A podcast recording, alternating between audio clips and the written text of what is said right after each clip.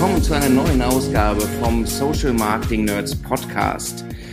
Und heute ähm, schauen wir nochmal, haben wir schon mal getan, schauen wir nochmal nach einigen Wochen Corona, wie ist so der Stand der Branche? Und ähm, da fragen wir jemanden, der tolle Insights hat, weil er für einen großen Toolanbieter arbeitet und die haben unfassbar viele Kunden und können deswegen grandiosen Überblick äh, geben, wie gerade der Stand ist, wo bewegt es sich nach oben, wo bewegt es sich nach unten. Bei uns ist heute der Markus Schulze, Customer Success Manager bei Smartly. Hallo Markus. Hi Alex, danke für die Einladung. Freut mich dabei zu sein. Sehr schön. Markus, äh, bewegte Zeiten. Wir haben jetzt schon ein paar Wochen, ähm, zumindest nach außen Krise ähm, hinter uns. Die Wahrnehmung ist ja ein bisschen unterschiedlich. Ähm, es gibt Branchen, die sind ganz stark betroffen, andere, die sagen, wir merken nichts, andere sagen, bei uns bewegt es sich nach oben. Ähm, aber eigentlich guckt ja jeder so ein bisschen auf, auf sein Unternehmen dann hm. und fragt sich, äh, wie sieht's, äh, bewege ich mich gerade in einem normalen Rahmen, performe ich eigentlich im Verhältnis gut oder nicht? Und das ist halt gerade, glaube ich, für viele sehr schwer einzuschätzen, weil, äh, weil sich die CPMs so stark bewegen und ähm, weil halt nicht klar ist, okay, ich, ich habe eine starke Bewegung, aber ist die noch normal in Anführungszeichen oder nicht für das, was gerade passiert. Und da habt ihr ja ähm, eigentlich einen grandiosen Überblick. Ihr habt, ähm, ihr seid im, im Premium-Segment, das heißt, ihr habt vor allen Dingen große Kunden, das heißt, ihr seht eigentlich auch immer ein großes Volumen. Ähm, wie, wie ist denn die Wahrnehmung bei euch? Ja, ist tatsächlich global gesehen, ähm, sind so ein bisschen unterschiedliche Trends auch natürlich je nach Branche äh, sichtbar. Und der große Trend, den man natürlich jetzt vor allem zu Anfang gesehen hat, ähm, nachdem die ganze Covid-19-Situation eigentlich dann auch eingetreten ist, war tatsächlich sehr stark darauf ähm, fokussiert, dass CPMs natürlich stark nach unten gegangen sind, einfach aus dem Grund, dass natürlich Leute viel mehr Zeit auf den Plattformen verbracht haben, womit dann natürlich im Umkehrschluss auch direkt mehr Inventar zur Verfügung stand und Advertiser natürlich auch Budgets dann rausgezogen. Das äh, ist natürlich dann dadurch dann auch wieder Dadurch, dass es ein Auktionsmodell letztlich ist, sinken dann natürlich dadurch auch wieder die Preise. Und das ist so ein Trend, den wir wirklich ähm, global gesehen haben. Und natürlich in den USA, oder es gibt manche Re Regionen, die wirklich auch stärker davon betroffen sind. Ähm, wenn man natürlich die USA ansieht, da ist natürlich sehr, sehr viel, was da dann auch zurückgegangen ist. Und von dem her kann man da so grob sagen, dass es ähm, ungefähr tatsächlich ein Drittel geringer ist, als wir sonst gesehen haben zu dieser Zeit. Ähm, also von dem her schon sehr, sehr massive Einschnitte in den CPMs, was natürlich dann aber auch im Umkehrschluss wieder gut ist, wenn wir jetzt günstig und eine sehr stabile Marke haben, dass wir dann natürlich auch zum Beispiel ins Brand Advertising so ein bisschen reingehen können.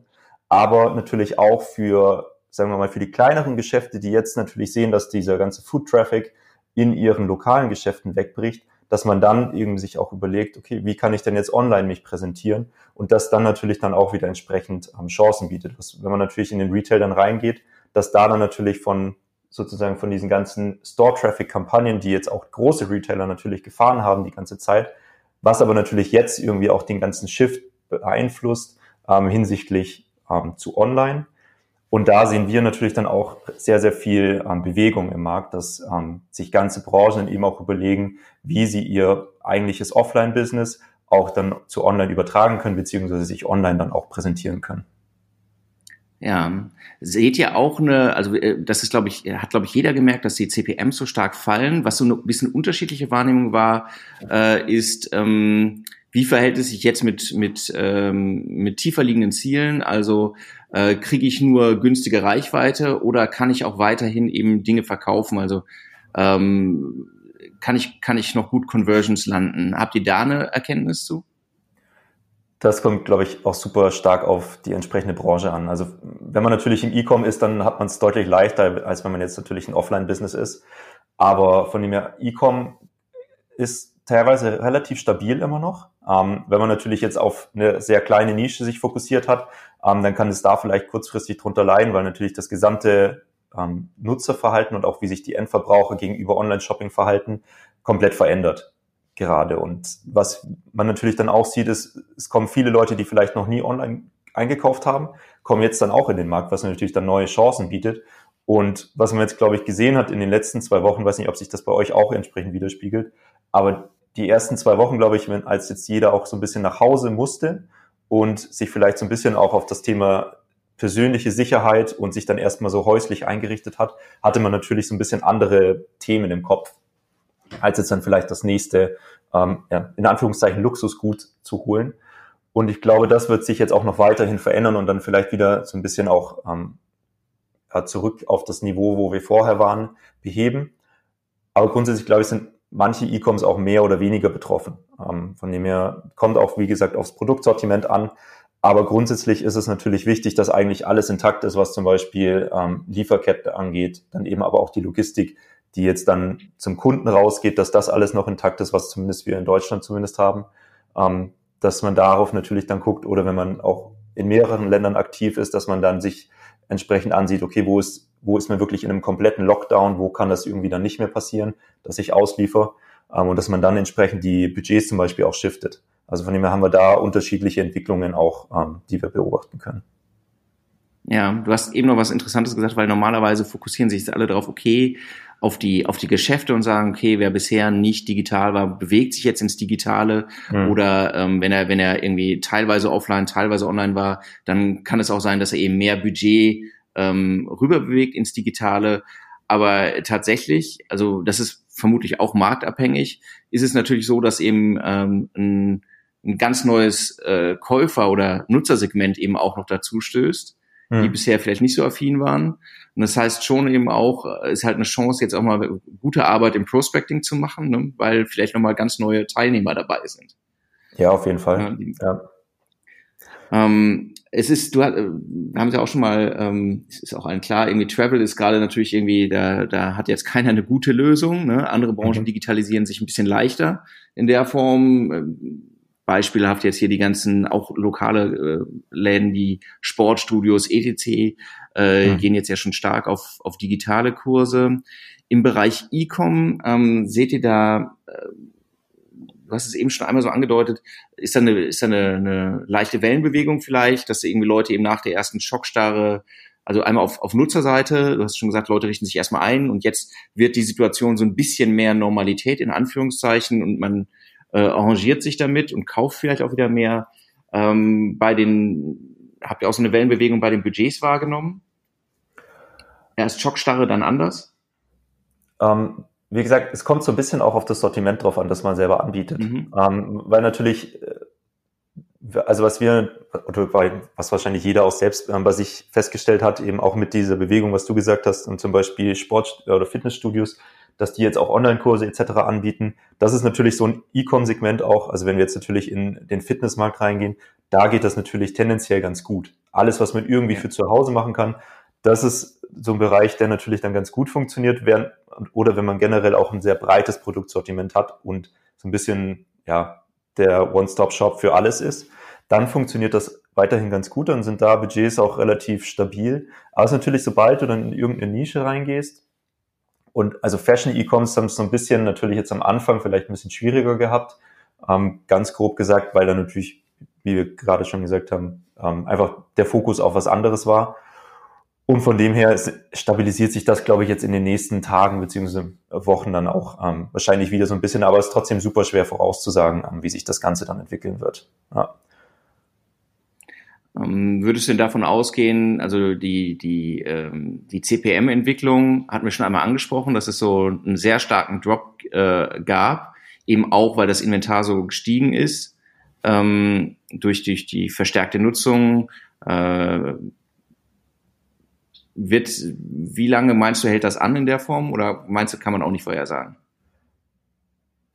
Schwer. Also ich glaube, man kann es nicht richtig vorhersagen. Ähm, es wird wahrscheinlich noch eine Weile andauern, vor allem weil natürlich jetzt, ähm, wie gesagt, Travel Industry natürlich relativ stark draußen ist. Von dem her muss man da natürlich sehen, wann die auch wieder zurückkommen können. Ähm, das ist natürlich super schwer, auch jetzt eine sehr, sehr harte Zeit für die. Und es gibt natürlich sehr, sehr viele Reiseanbieter da draußen, die natürlich dann auch immer investieren. Und von dem her kann man es, glaube ich, gar nicht wirklich sagen. Und dann teilt sich das natürlich dann aber vielleicht auch auf andere Branchen wieder. So ein bisschen wird wahrscheinlich nicht ganz aufgefangen werden, was quasi auch im ganzen Travel-Bereich dann äh, gespendet wurde. Aber ich glaube, wir werden wahrscheinlich noch eine Weile auf einem geringeren CPM vielleicht fahren. Vor allem natürlich auch, also die Tatsache bleibt natürlich weiterhin, dass User mehr Zeit in den Apps verbringen.